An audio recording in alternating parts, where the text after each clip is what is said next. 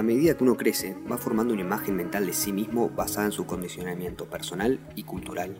Vivimos conectados con lo que debemos ser y no con aquellos que realmente queremos hacer. Hay momentos en la vida que decimos presente y hacemos un clic, o mejor dicho, un doble clic. Por eso decidimos transformar nuestra realidad, aceptando plenamente el cambio y sabiendo que estas sensaciones se pueden transmitir a otras personas. Mi nombre es Juan. Y el mío, Luciana. Y juntos te presentamos el primer podcast de Huellas, Doble Clic. Donde recorreremos distintas personalidades que descubrieron nuevas perspectivas para impactar de manera positiva en su ser, en el otro y en su comunidad. Bueno, Jorge, bienvenido, muchas gracias por venir. Hola Juan, gracias por invitarme. ¿Nos querés contar quién es Jorge Piagio? Perdón, ¿está bien pronunciado el apellido? Sí, está bien. Está bien. En Argentina está bien. Nací en Córdoba, tengo una familia muy grande allá, a la cual quiero un montón. Me crié con mucha gente, hasta los cuatro que me vine a Buenos Aires. Mi abuelo era muy religioso, jesuita, católico, ingeniero, y siempre tuvo como un misterio dentro de la religión, ¿no? De que algo, como una búsqueda de que había algo más, que no le cerraban las escrituras tal cual eran. Y me puso esa semillita, ¿no? Me plantó esa semillita. Un día me preguntó, ¿y vos qué dirías si Jesús fuera extraterrestre?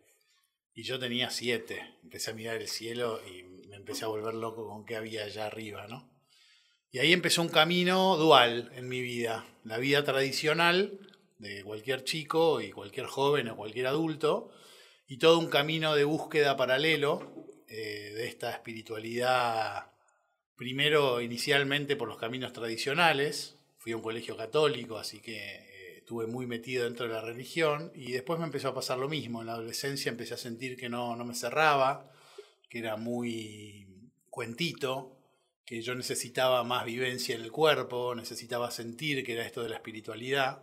Y bueno, empecé muy joven, a los 18 empecé en el camino de la meditación. Siempre fue muy visual, entonces a mí me costaba muy poco eh, viajar en las meditaciones. Me empecé a descubrir un mundo fascinante abajo, con los ojos cerrados. ¿Y te acordás cuál fue tu primer acercamiento o cosa que viste? Yo empecé un curso de meditación a esa edad eh, con una persona que hoy es muy conocida, que es Roberto Pérez. Yo fui el primer grupo que tuvo él de antropología, antropología filosófica él es ex cura, con lo cual me interesaba porque le pasó a él algo parecido a lo mío, pero mucho más intenso. Y empezó a hacernos meditar. Y yo durante un año no veía nada. Y yo escuchaba los viajes de los demás. No, porque yo me encontré con un dragón amarillo que tiraba fuego violeta. Y yo veía todo negro. Una hora sentado y veía todo negro. Y Roberto me decía, eh, confía que si seguís en algún momento lo vas a ver. Si seguís, en algún momento lo vas a ver. Y un día nos hizo una meditación que es un ritual para conocer a tus animales de poder. Mm. Y bueno, y esa fue la primera vez que llegué a esa selva y me encontré con mi tigre blanco que todavía me acompaña. Cuando empecé a, a, sentir eso en el cuerpo, que era lo que yo siempre había dicho, había presentido que esto tiene que ir por el cuerpo, no por la mente.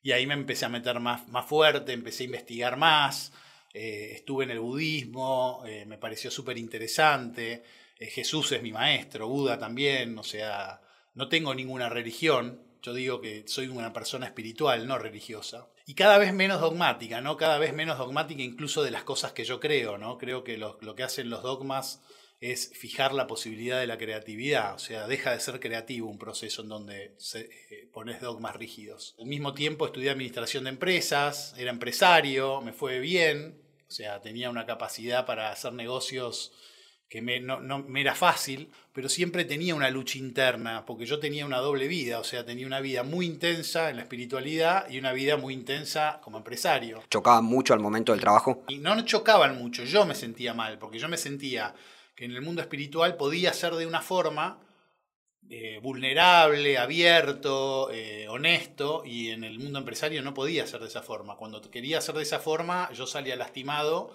o no lograba el objetivo que tenía que lograr. Y como empresario tenés objetivos, que es ganar plata, generalmente. Entonces, eh, sí, a veces me generaba un conflicto. Bueno, de hecho, hace seis meses decidí no trabajar más, dejar mi vida como empresario y dedicarme full time a mi vida espiritual y en mi camino desde los 25 hasta ahora tengo 10 formaciones en respiración holotrópica, constelaciones familiares, astrología, chamanismo, reiki, hasta un curso de masajes hice. Tenés todo. O sea, hice todo lo que yo sentía que me hacía bien a mí y me interesaba, después lo aprendía para poder volcarlo a los demás. ¿Tenías algunos hobbies por fuera de lo que vendría a ser la espiritualidad, la meditación y demás? Eh, sí, sí, siempre me gustó mucho la música, toco la guitarra, el bajo, la batería. Eh, le inculqué a mis hijos siempre eso, en mi casa siempre hubo una sala de ensayo. Eh, me gustaba el kite, o sea, sí, tenía la naturaleza, voy mucho a Córdoba, es mi, mi punto de contacto y como vuelvo a mí es las montañas, y yo necesito dos o tres veces por año irme diez días en soledad a la montaña. Perdón, recién nombrás a tu familia. Eh, vos, no sé si querés contar un poco, no sé si estás en pareja, si estuviste en pareja, tenés hijos. Me casé a los 25, tuve dos hijos con Ana, que fue mi primera compañera, eh, que estuvimos 15 años juntos y después eh, nos separamos y tuve dos parejas más y después tuve la que es mi actual compañera que hace 12 años que estamos juntos. Ella tiene tres hijos, cuando nos casamos hace 12 años, eh, nos juntamos los cinco chicos más nosotros dos, así que fue súper intenso. Una famosa familia ensamblada. Muy laburado, muy laburado. Pato también es terapeuta, con lo cual mm. los dos tenemos un camino de, de conciencia, con lo cual también nuestra vida familiar lo encaramos mucho desde ese lado, ¿no? Hubo un momento de tu vida, no sé si para vos tal vez fue un clic o un momento que cambió realmente, pero fue que tuviste un accidente, ¿no? Sí. ¿Querés contar un poco de eso? En el 2017 yo tuve una CB y, y en el 2017 me recibí de instructor de mindfulness. Eh, ¿Te recibiste previo a tener la CB? Previo a la CB. Porque para mí hasta ese momento la meditación era una práctica espiritual. Y ahí empecé a entender, no, que no es una práctica espiritual, que es una reeducación de cómo el cerebro genera químicos. ¿Qué vendría a ser? ¿Una especie de lograr controlar lo que tu cerebro hace? Eh, nuestro cerebro, el 90% de lo que hace lo hace inconscientemente. Como por ejemplo cuando te lavas los dientes, vos agarras el cepillo y no estás pensando para arriba, para abajo, para la derecha, para la izquierda. Bueno, todo eso que hacemos inconsciente genera químicos inconscientes. Cuando descubrí, empecé a estudiar neurociencia. Empecé a descubrir todo esto. Ah, ¿cómo? Yo me peleé antes de ayer con un tipo por la calle y ahora me acuerdo y mi cerebro genera los mismos eh, químicos que hace tres días porque mi cerebro no distingue si es una imagen o es real lo que está pasando y yo me como el garrón de pelearme de vuelta sin estarme peleando.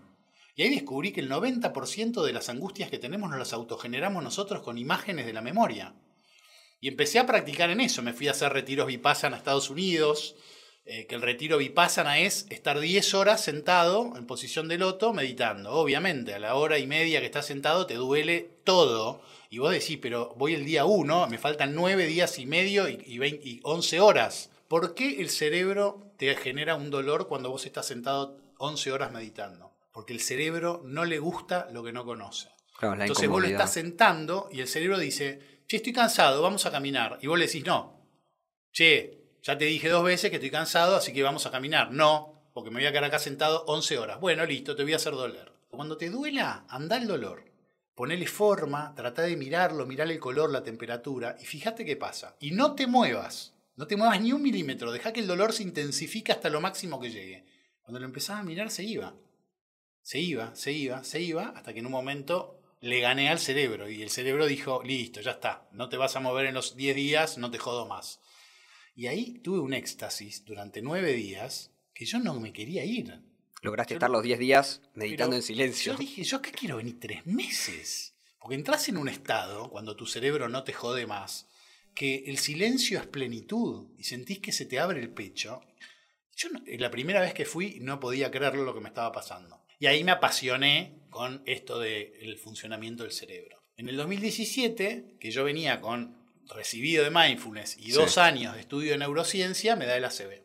¿Cómo, te da, cómo fue? Yo, yo tenía un sueño de chico que era hacer la ruta 40 hasta Bolivia en moto. ¿Andabas en moto previo a esto? O sea, ¿toda tu vida anduviste en moto? No, yo tenía una, me había comprado una moto cinco años antes de que me diera la CB. Mi tío es motoquero de toda la vida, es una pasión que compartimos, entonces le digo, che, ¿hacemos este año el viaje? Yo iba a ir a un lugar que para mí es muy sagrado, que es un pueblo en el norte de Jujuy, que yo tuve un, hice una ceremonia hace 12 años, y que el cuarto día del viaje íbamos a este pueblo. ¿Cómo Si se llama hoy, el pueblo? Cochinoca. Te lo recomiendo si vas a Jujuy porque es ir a un pueblo fantasma que vos te metés por las ventanas de las casas con vidrio y ves la mesa puesta y hace 50 años que esa casa no entra nadie. Claro. Es muy, muy loco. Quedó parado en el tiempo. Parado en el tiempo. Yo ese viaje Cafayate Cachi lo hice 50 veces, porque me gusta mucho el norte, viajé mucho al norte. Tres meses antes de viajar, yo sueño que en una curva que reconozco me caigo. Es más, le cuento a mi terapeuta y mi terapeuta me dice, bueno, por ahí tu cuerpo te dice que aprendas. Me pongo a hacer un curso de ripio. Bueno, el ACB me dio en esa curva. Qué locura. Increíble. El Bueno, ACB, perdón, te dio. Me desmayé arriba de la moto.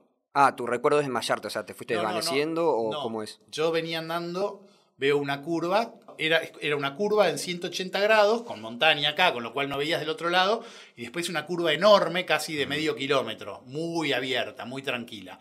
Yo me caí después de pegar la curva de 180 grados, 10 metros después. Bueno, me, ca- me, me despierto, miro alrededor, veo que no me había pasado nada, la moto se había doblado la palanca de cambios, una valija se me había roto, y yo me había doblado el pie. Como estábamos en Ripio, mi tío iba, mi tío iba dos kilómetros adelante, con lo cual no iba Claro. a venir hasta dentro de media hora, cuando se dé cuenta que yo me había caído. Él más adelante se dio cuenta después de un rato que no aparecías, volvió para atrás Volvió para atrás y cuando ya volvió, yo ya casi tenía la moto arreglada, le dije, mira, tenemos que volver a Cafayate.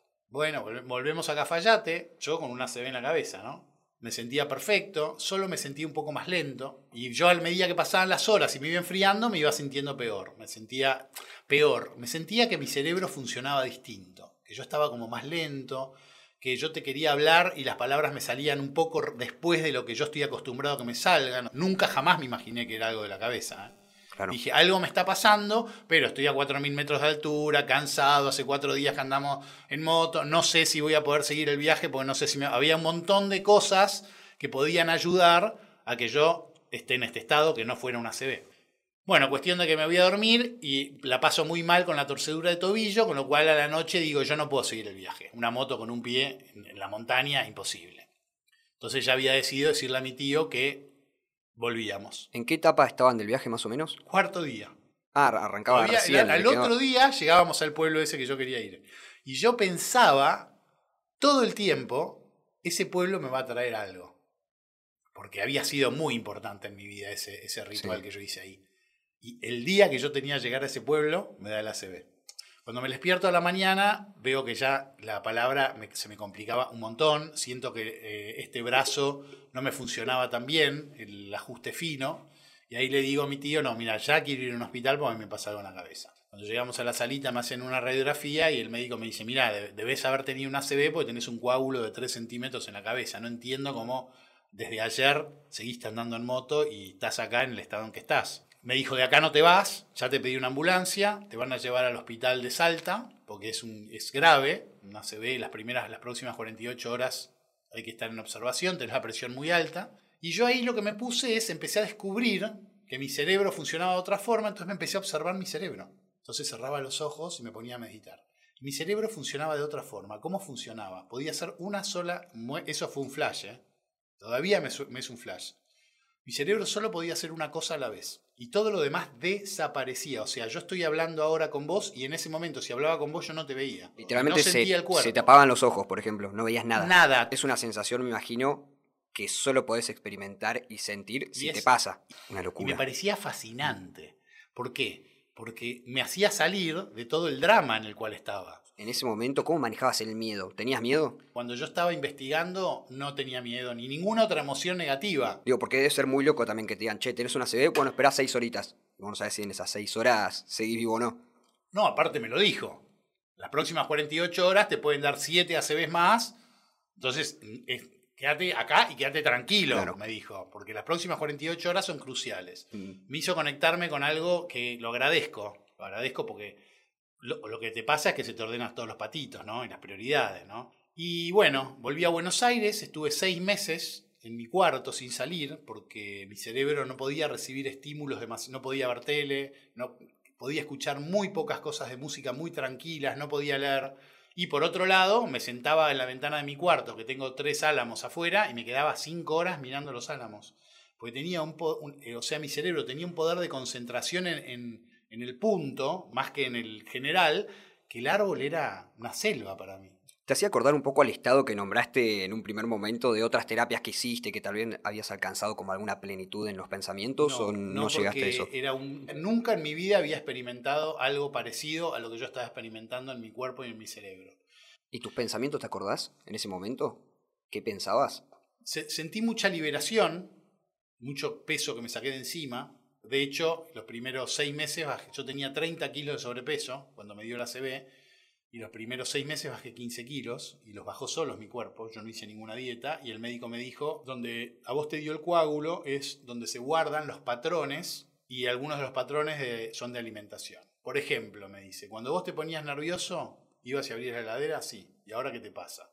No, ahora me duele la panza. Lo que te pasaba antes fue un aprendí, vos aprendiste que la angustia la parás con comer. ¿Y cómo puede venir eso? Cuando vos eras chiquito, eras un chiquito hincha pelotas y te cerraban la boca con una galletita. Con un chupetino, con un helado. Entonces vos aprendiste que cuando te pones nervioso, comes. Ahora, eso que aprendiste se te borró porque esas neuronas volaron. O sea, de alguna forma se resetearon tus patrones de vida en algún punto. sí, sí, sí, totalmente. Y ahí me metí mucho más profundo en todo lo que es el mundo espiritual, mucho más porque tenía más facilidad. Yo me ponía a meditar y me iba a cualquier lado. Eso te iba a preguntar, tu parte espiritual, la espiritualidad, ¿cómo acompañó todo este proceso? Fue lo más importante. Es más, yo siento que el ACB me dio para meterme mucho más profundo en mi camino espiritual y alejarme del mundo empresario. La parte económica, eh, en ese proceso, ¿tu caso digo, te afectó algo o vos seguías cobrando un sueldo por lo que no, no te molestó? A ver, las eh, cosas? toda la primera parte no me importaba ni lo pensabas. No importaba. O sea, es como que se está cayendo un avión y vos estás pensando en la plata que dejaste en Suiza. La verdad que no me importaba, tenía mi casa, eh, tenía Pato trabajaba, yo tenía ahorros, sabía que por un par de años eh, estaba tranquilo. Nunca me imaginé en el proceso de esos ocho meses que iba a salir de ese proceso y íbamos a cerrar la empresa. Eso no me lo imaginé. Ah, eso sucedió. Sí, sucedió. ¿A causa del tema del ACB o...? A causa del estado, que, de, de, los problemas que tuvo la empresa por los ocho meses que yo no estuve en la empresa. Mira. Ahí decidí irme del mundo empresario y dedicarme full time al servicio de los demás. Yo ya había empezado a atender de vuelta con grupos. O sea, lograste convertir tal vez eso que decías en un principio, tu parte espiritual, la lograste llevar a tu mundo laboral, si se quiere. Totalmente. Y hoy vivo de eso. O sea, hoy cobro por eso. Antes, cuando era un hobby, no cobraba, por ejemplo. Claro. Ahora no, cobro. Tengo grupos de, de, coterapeutas con los que trabajamos. ¿Y cómo fue el salto a cobrar? ¿Cambió algo? ¿Te costó o fue algo Siempre me costó. Porque, viste que es difícil, a veces la parte espiritual se cuestiona mucho de afuera. Bueno, si es espiritual, ¿por qué cobras? Sí, me costó mucho eh, y me di cuenta que era algo omnipotente el no cobrar. Porque cuando vos no cobrás, lo dejas al otro en deuda. Entonces yo soy el sanador que te ayudo y no te cobro encima. Entonces cuando empecé a descubrir, y yo sentía que todo era, yo, yo sé, yo mi visión es que somos energía. Y cuando hay, y la energía tiene que fluir. Entonces yo no le puedo dar algo a vos y que vos no me devuelvas nada. Cuando empecé a entender cómo funcionaba la energía y que todo era energía, dije, no podés no cobrar, porque te estás poniendo en un lugar eh, por sobre la otra persona y vos no estás por sobre la otra persona. Eso es ego. Entonces, mientras vos sigas en ese lugar, y el ego es tan hábil que te engaña y te hace pensar qué buen tipo que soy, que lo hago gratis. Y en realidad es para inflar el ego que lo haces gratis, no por otra cosa. Y la realidad es que cuando empecé a cobrar, los resultados en los consultantes eran mucho mejores. Empezaron a tener resultados mucho más impresionantes que lo que tenían cuando yo lo hacía gratis. Y un compromiso de mi parte totalmente distinto, porque ya es, es un, eh, trabajo, intercambio energético. Mm. O sea, yo estoy cobrando por un trabajo que voy a hacer con vos y vos tenés que recibir ese trabajo, no es da lo mismo lo que pase. ¿entendés? ¿Qué tipo de terapias haces, das? Todo mi mundo nace de la meditación, lo más importante, y después descubrí que hay algún tipo de meditación que se llama viaje astral, que es cuando vos salís de tu cuerpo, con tu cuerpo astral, que nosotros somos seres multidimensionales y tenemos muchas dimensiones de nuestra conciencia, esta es la tercera, la, que, la de la materia es la tercera. ¿Te puedo preguntar cuál sería la primera y la segunda? La primera es el, vendría a ser eh, el núcleo de la Tierra. La segunda, todo lo que es el mundo vegetal y animal. La cuarta, el mundo de los espíritus. Y la quinta vendría a ser el mundo álmico. ¿Eso qué sería? El, mundo del alma, donde está tu ah, alma. perfecto. está tu alma. Álmico de alma. Excelente. Pero son percepciones, no es que vos vas pasando de dimensión. tu conciencia hoy está en tercera dimensión. Entonces vos percibís que este es tu mundo. Pero hay gente que tiene la capacidad de tener la conciencia en quinta dimensión y desde quinta dimensión ves la quinta, la cuarta, la tercera, la segunda. Vos podés ver la tercera, la segunda y la primera. Mm, La, la- la dimensión en la cual vos vibrás podés verlas todas las de abajo.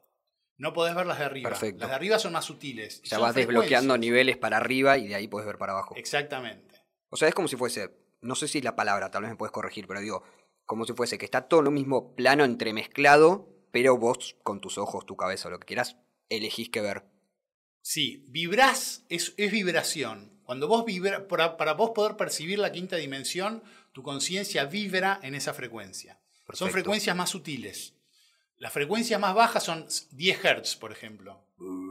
Sí. Y 1000 Hz son... Bueno, las dimensiones más altas vibran en frecuencias más altas. Claro. Y las más bajas, más densas. Por eso la tercera, la segunda y la primera tienen materia. Son tan densa la energía que se densifica y forma materia. ¿Esto sería entonces viajes astrales, lo que me estás contando? Porque yo te cuento, alguna vez escuché esto de viajes astrales, pero mi concepto, lo que yo tenía hasta hoy que me estás contando de esto, era que es algo que podés, que algunas personas pueden hacer mientras sueñan, que es salir de su sueño y poder controlar su cuerpo como si fuese un jueguito de play y hacer lo que quieran. Exactamente así es un viaje astral. Es la evolución del cerebro. Nosotros venimos de los animales. Los animales, el 100% de lo que hacen lo hacen inconsciente. O sea, un perro eh, hace todo por instinto. El instinto Sí. es siempre inconsciente. Nosotros venimos de ese cerebro, pero a nuestro cerebro eso no le sirve más. Hoy el 90% de nuestro cerebro funciona en, en forma inconsciente, pero ya hay un montón de, de profesionales de la salud y del cerebro que te dicen eso es tóxico. ¿Qué es lo que están descubriendo hoy? Que hacemos tantos procesos inconscientes que los procesos de vínculo también lo hacemos inconsciente. Y si vos tenés un vínculo inconsciente, no es un vínculo, es un contrato. Mm. Cuando vos tenés un vínculo con otra persona y no es consciente, ¿y qué es consciente? Es consciente es mirarlo a cada momento. ¿Cómo estás? ¿Qué sentís? ¿Cómo estás? Y que te conteste. La palabra cómo estás no tendría que existir. Porque cómo estás es cómo te sentís. ¿Cómo estás? Acá estoy, te tendría que contestar. No bien. Sí. Porque cómo estás es un lugar estar. Entonces, hasta el lenguaje que usamos nos lleva al funcionamiento inconsciente. Para mí, lo interesante es eso. ¿Para qué laburo yo? Es para tener la máxima conciencia en todos los actos de mi vida, fundamentalmente en el vínculo. Porque cuando vos vivís inconscientemente un vínculo, seguro estás lastimando y lastimándote. Porque no estás con la otra persona, estás con la imagen de la otra persona que vos tenés. Mi laburo más fuerte es ese, hacer consciente lo inconsciente y vivir lo más que pueda y tratar de enseñarle a los consultantes a que vivan lo más que puedan desde el consciente.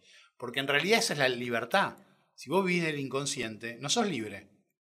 A mí me pasa lo siguiente, cuando te escucho hablar a vos y tal vez personas que comparten tu situación de mucha espiritualidad, que es, descubrieron el paraíso. ¿Cómo haces para vivir una vida, no sé, como todos los humanos acá en la Tierra y cuando podés estar en un lugar mucho más placentero todo el tiempo? No es fácil.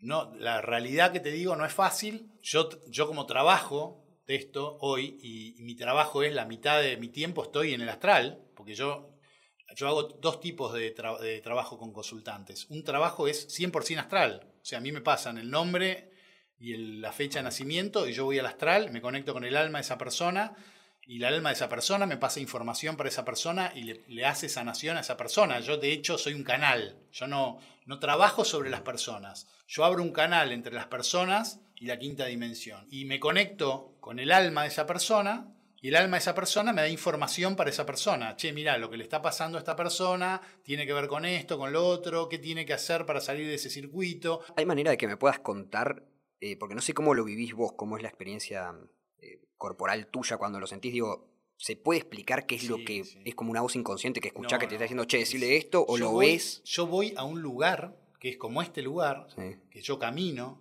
siento temperaturas, siento olores, toco a la gente. O sea, O sea, vos lo ves como un plano como si fuese terrenal, este como si plano. fuese esto, Sí, sí, igual. totalmente. Por eso te digo que es difícil. Y por ejemplo, te hago una pregunta. Si yo quisiera hablar con mi alma, te digo, me está pasando esto que no sé qué me hace feliz en la vida, eh, o no sé, o tal cosa. No, ¿Vos lo me podés preguntar Ni me lo decís. y hay una respuesta Sí, a eso? 100%. Es más, si no lo preguntás, te lo van a decir igual. Ok, Lo primero que viene es la cagada a palos, olvídate. Claro. Lo primero que me dicen es todo lo que estás haciendo perjudicial para vos mismo y lo otro que me dicen es, siempre, siempre que la estás pasando mal, te estás equivocando en el camino. El sensor para saber si estás en tu camino espiritual o en el camino que tu alma eligió es estar, estar bien en la vida, ser feliz. Porque eso es lo que usa el alma para volverte a meter en el camino.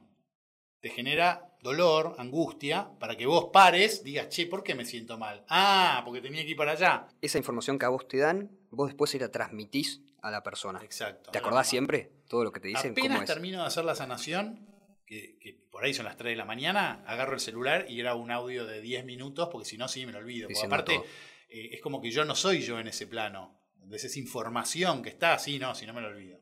Claro.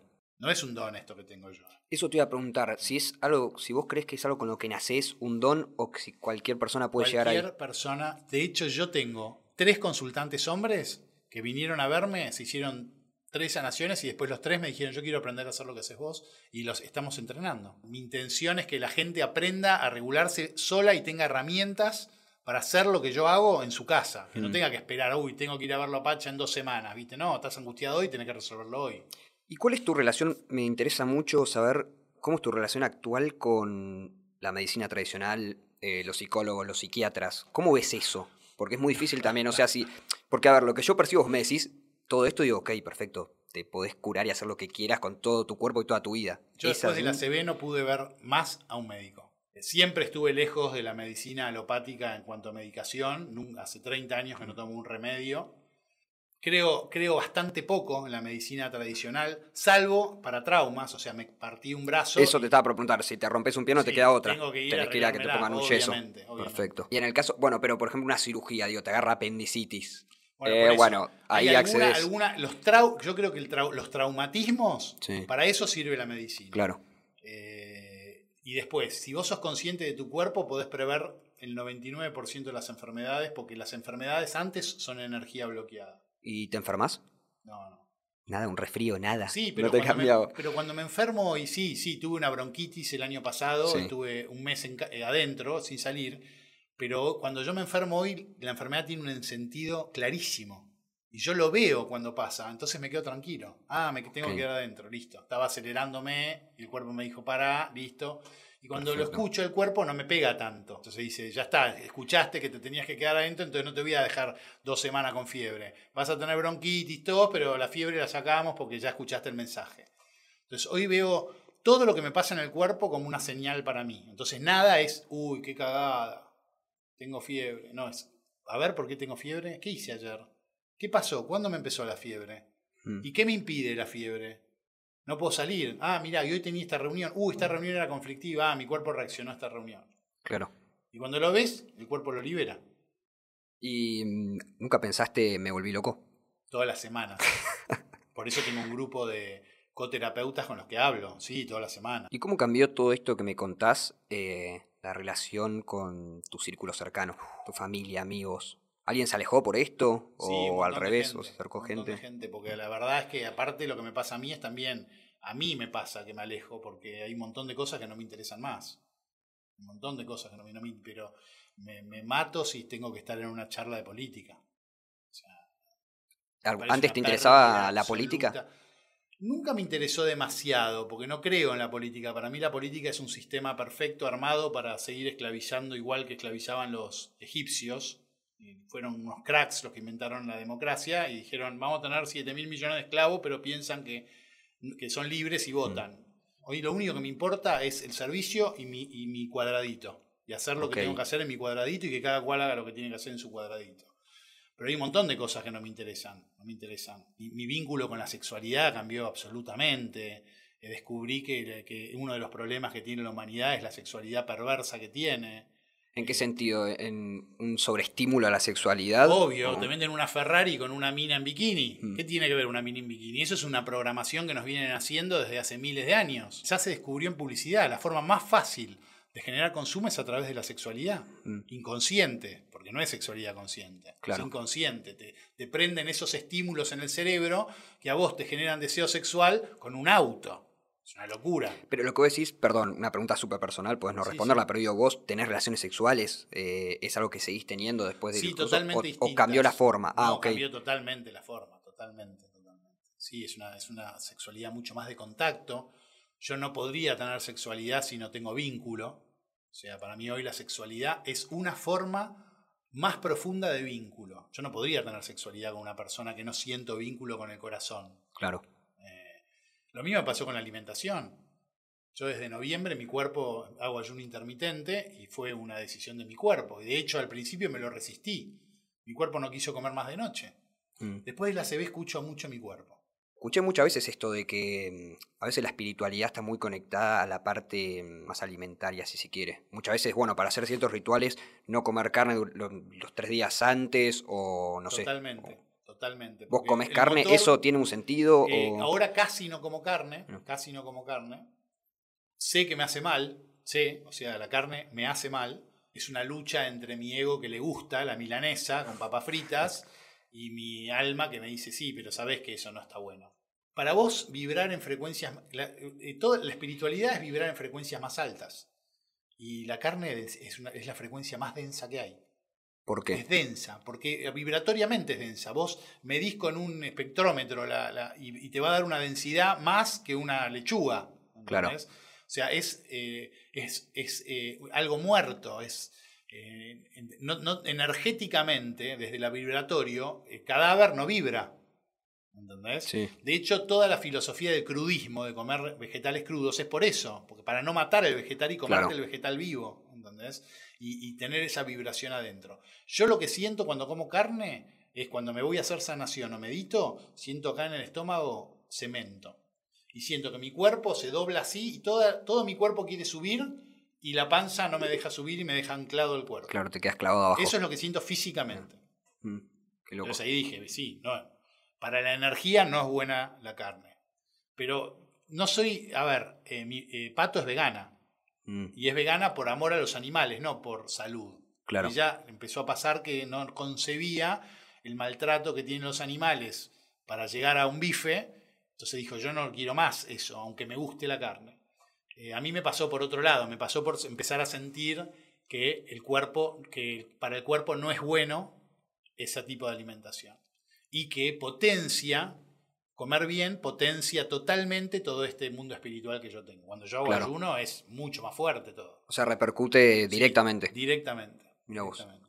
Y hoy en día te considerás, no sé si es algo que considerás vos o si es algo que se da un diagnóstico médico, ¿estás 100% recuperado del ACV? Recuperarme, yo no te puedo decir que me recuperé. Yo soy Claro, otra persona. Cambiaste. Porque bajé 15 kilos más. Hoy peso 30 kilos menos que cuando me dio la CB y nunca hice dieta. O sea, fue neuroprogramación lo que yo hice con mi cuerpo.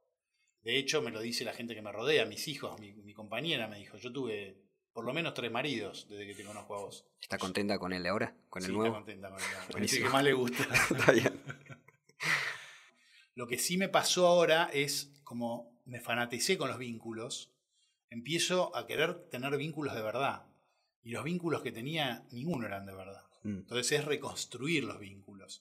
Y claro, para, para una persona que está acostumbrada a ver a una persona durante 50 años de una forma y de un día para otro te encontrás con otra, porque es otra persona, Sí. que quiere reconstruir un vínculo que siento que antes no existía, y sí, es fuertísimo. ¿Crees en Dios, en algún Dios? Sí, ¿Un ser supremo? Creo Porque, por ejemplo, yo con todo lo que me venís diciendo digo, ok, no crees en nada y veo tu celular que está arriba de la mesa y veo que tenés una estampita, que no una sé si es de un santo. Miguel. Claro, ¿cómo es eso? ¿Cómo es la relación? Porque yo digo, si Eh, crees eso no podés creer en Dios y en los son- santos. para mí, esto es un ser de otra dimensión, no es algo religioso. Claro. De hecho, yo me conecto con, con este ser algunos momentos y me da información. Y Dios, yo creo que Dios es, eh, no es un ser, es una conciencia. Entonces, Mm. Yo creo que eso es Dios, que nosotros somos un pedacito de conciencia de Dios. Para mí, estos seres espirituales son seres igual que nosotros, que despertaron estas conciencias antes que nosotros y que trataron de contarnos, che, miren muchachos, se puede hacer esto y no vivir en sufrimiento y en dolor como viven ustedes. ¿Y cómo es tu relación con la muerte? ¿Cambió a lo largo de tu vida? con el Hoy, ACV, ¿cómo lo con ves? el ACV, Después del ACV cambió. Sí, sí, sí, porque en el ACV yo después tuve dos operaciones de cabeza, Mm. después del ACV, que fueron peores que el ACV para mí a nivel traumático, porque el médico, me, el neurocirujano me dijo, mira, pero el único problema que puedes tener es que te mueras. Te estamos abriendo la cabeza. Tenés un derrame y listo, terminó ahí la película. Entonces eso me conectó mucho con la muerte, porque yo pensé que en alguna de esas dos oportunidades me iba a morir. Y la primera vez fue peor, la segunda no. La segunda estaba la segunda vez yo mi dolor más grande eran las personas que quedaban. Que los problemas que iban a tener por mi muerte las personas que quedaban. ¿Quiénes eran? ¿Tus hijos, tu pareja? Hijos y mi pareja. Mis viejos, ¿viste? O sea, me conecté con todo eso. Uy, mi vieja, me imaginaba en el velorio llorando desconsolada. O sea, te pesaba más la angustia que podías dejar en este mundo que tu propia muerte. Que mi propia muerte. ¿No le tenías miedo a morirte? No, no, la segunda vez no. Y en la CB tampoco. Y después hoy tengo un, vínculo. A ver, como yo viajo tanto a, otros planos, es como que se pierde un poco la noción de este plano tan rígido. ¿Entendés? Sí. Y, es como que te alejas un poco de ese miedo a la muerte del cuerpo. Porque yo ya verifiqué que el cuerpo muere, pero hay otros planos que siguen vivos eh, totalmente. Eso te iba a preguntar, ¿vos crees que hay algo entonces después de la muerte del cuerpo físico? Sí, totalmente. Yo lo vivo hoy a eso. Claro. Cuando yo me voy a la quinta dimensión, ahí no hay cuerpo. Entonces, ah, digo, ¿te genera algo la muerte? ¿O para vos es lo mismo que nada? ¿Qué me genera? ¿Tenés ganas, me preguntas, ¿tenés ganas de morirte? No. ¿Por qué no tengo ganas de morir? Es más, quiero vivir 300, yo sé que voy a vivir 300 años. Porque cuando tenga 150 me haces una entrevista de vuelta y yo te voy a decir, viste, ya voy 150. ¿Qué decís? ¿En tu cuerpo actual? En mi cuerpo en el actual. físico vos decís que vas a vivir 300 años. 300 años e impecable. Entonces, ¿por qué quiero vivir 300 años? Porque estoy empezando a descubrir cómo podés vivir bien. Antes no viví, porque no era consciente. ¿Qué le dirías a una persona, como puedo ser yo perfectamente, muy escéptica y que le cuesta creer todo esto que, que estuvimos hablando? Que experimentes. Porque yo soy una persona que las cosas no me entran por la cabeza. Entonces yo, la recomendación a un escéptico es experimentar. La mejor forma de tocar estos mundos es la experimentación, porque la experimentación es lo que más te va a permitir creer que es verdad. ¿Qué mensaje te gustaría dejarle a todos nuestros oyentes o personas que puedan estar escuchándote? Y mi, mi, mi leitmotiv en la vida en este momento es que la gente despierte y se dé cuenta de lo que son, de lo que están viviendo para cortar este circuito de sufrimiento y dolor en donde a las personas que más queremos somos son a las que más lastimamos y ni siquiera lo sabemos ni nos damos cuenta. Eso, que la gente despierte, que se conecte con su espiritualidad para poder tener una vida en libertad y en amor. Para mí el kit es el amor, pero no el amor que nosotros conocemos, ¿no? El amor incondicional, el amor de querer que el otro sea la máxima potencia que pueda ser y no si a mí me conviene o me gusta. Eh, poder conectarnos con el amor desde la libertad y poder despertar para dejar de seguir generando un mundo de sufrimiento. ¿no? O sea, ¿se puede estar mejor? Sí, obvio, obvio, obvio. Y te lo digo porque yo lo siento en el cuerpo. Es expansivo y no es difícil. Es mucho más fácil de lo que nos vendieron. Y más en este momento. Porque hoy ya está despertando mucha gente. Mucha gente no se banca más el mundo como es, no se banca más las mentiras, no le cree más a los diarios, no le cree más a, a las noticias, se dan cuenta que todo tiene una línea editorial, nos vemos en 300 años para la segunda parte de, de este podcast. Claro, 150. Hacemos la segunda vuelta. Dale, y la tercera en 300.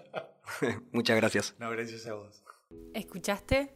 Doble Clic, un podcast original de Huellas, conducido por Luciana Garcés y Juan Ferrucci, con la producción general de Iván Orlov y Candela León. Si te gustó, seguinos. Te esperamos en el próximo episodio. Agradecemos al gran equipo de profesionales de Huellas que hacen que sigamos contando historias que están cambiando el mundo.